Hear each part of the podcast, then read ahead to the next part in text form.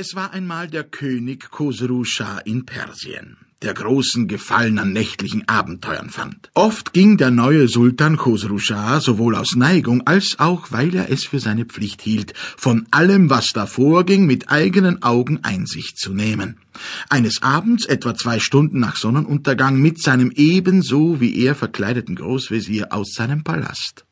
Als er nun in das Stadtviertel kam, wo nur niedriges Volk wohnte, hörte er in einer Straße, die er durchstrich, ziemlich lautes Sprechen. Er näherte sich dem Haus, von welchem die Töne kamen, blickte durch eine Spalte der Tür hinein und sah um ein Licht drei Schwestern, die auf einem Sofa saßen und sich nach dem Abendessen miteinander unterhielten. Aus der Rede der Ältesten erkannte er bald, dass Wünsche den Gegenstand ihres Gespräches bildeten. Da wir nun einmal am Wünschen sind, sagte sie, so wünsche ich mir den Bäcker des Sultans zum Mann, dann könnte ich mich doch satt essen an dem köstlichen Brot, welches man nur Sultansbrot nennt. Lasst hören, ob ihr auch einen so guten Geschmack habt wie ich. Und ich, versetzte die zweite Schwester, wünsche mir, die Frau des Oberkochs vom Sultan zu werden.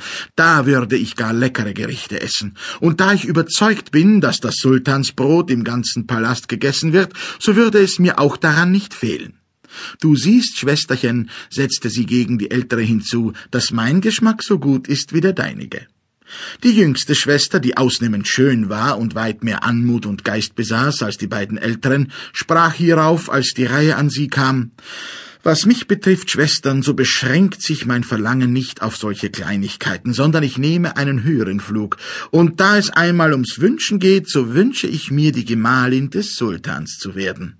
Ich würde ihm einen Prinzen schenken, dessen Locken auf der einen Seite von Gold und auf der anderen von Silber wären, dessen Tränen, wenn er weinte, als Perlen aus seinen Augen fielen, und dessen rote Lippen, so oft er lachte, einer sich erschließenden Rosenknospe glichen.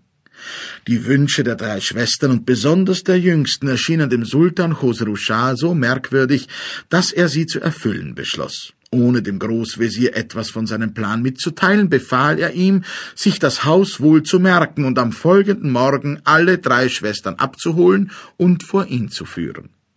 Der Großvezier führte am nächsten Morgen den Befehl des Sultans so schnell aus, dass er den drei Schwestern kaum Zeit ließ, sich schleunigst anzukleiden, um vor ihm zu erscheinen.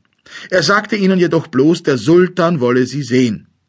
Als er sie nun in den Palast geführt und dem Sultan vorgestellt hatte, fragte dieser die drei Schwestern, Sagt mir, erinnert ihr euch noch an die Wünsche, die ihr gestern Abend hattet, als ihr so guter Dinge wart? Verhehlt mir nichts, ich will sie wissen. Bei seiner unerwarteten Anrede gerieten die drei Schwestern in große Verlegenheit. Sie schlugen die Augen nieder, der Jüngsten aber stieg holde Schamröte ins Gesicht, was ihr einen solchen Reiz gab, dass sie das Herz des Sultans vollends gewann.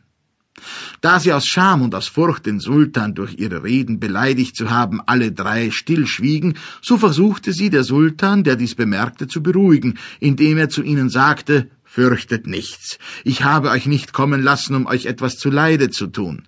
Da ich sehe, dass meine Frage euch gegen meine Absicht beunruhigt, und da ich ohnehin eure Wünsche schon weiß, so verlange ich nicht, dass ihr sie mir beantwortet.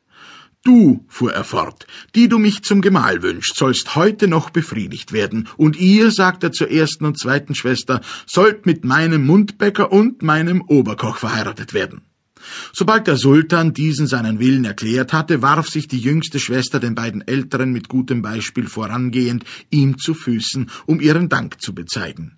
Herr, sprach sie, meinen Wunsch, der dir bekannt worden ist, habe ich nur gesprächsweise und zur Unterhaltung geäußert. Ich bin der Ehre, die du mir antust, nicht würdig und bitte dich um Verzeihung für meine Kühnheit. Die beiden älteren Schwestern wollten sich ebenfalls entschuldigen, aber der Sultan unterbrach sie mit den Worten Nein, nein, es bleibt dabei, der Wunsch von jeder soll erfüllt werden.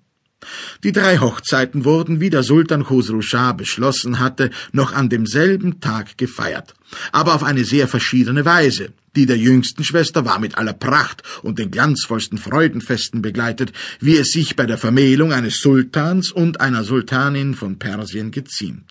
Die Hochzeiten der beiden anderen Schwestern dagegen wurden mit keinen größeren Feierlichkeiten begangen, als dem Rang ihrer Gatten, nämlich des Mundbäckers und des Oberkochs angemessen war. Die beiden älteren Schwestern fühlten den unermesslichen Abstand zwischen ihrer Heirat und der ihrer jüngsten Schwester tief im Herzen. Deswegen begnügten sie sich